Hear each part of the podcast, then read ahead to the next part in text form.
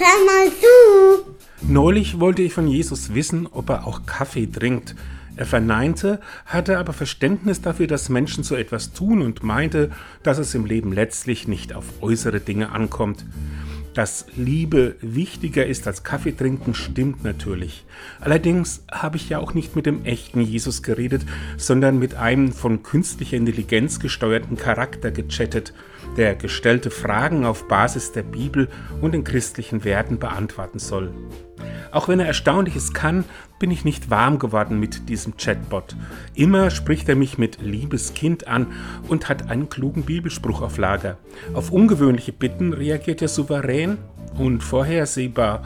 Einen Witz möchte er mir beispielsweise nicht erzählen, hat aber Verständnis für meinen Wunsch nach Lachen und Freude.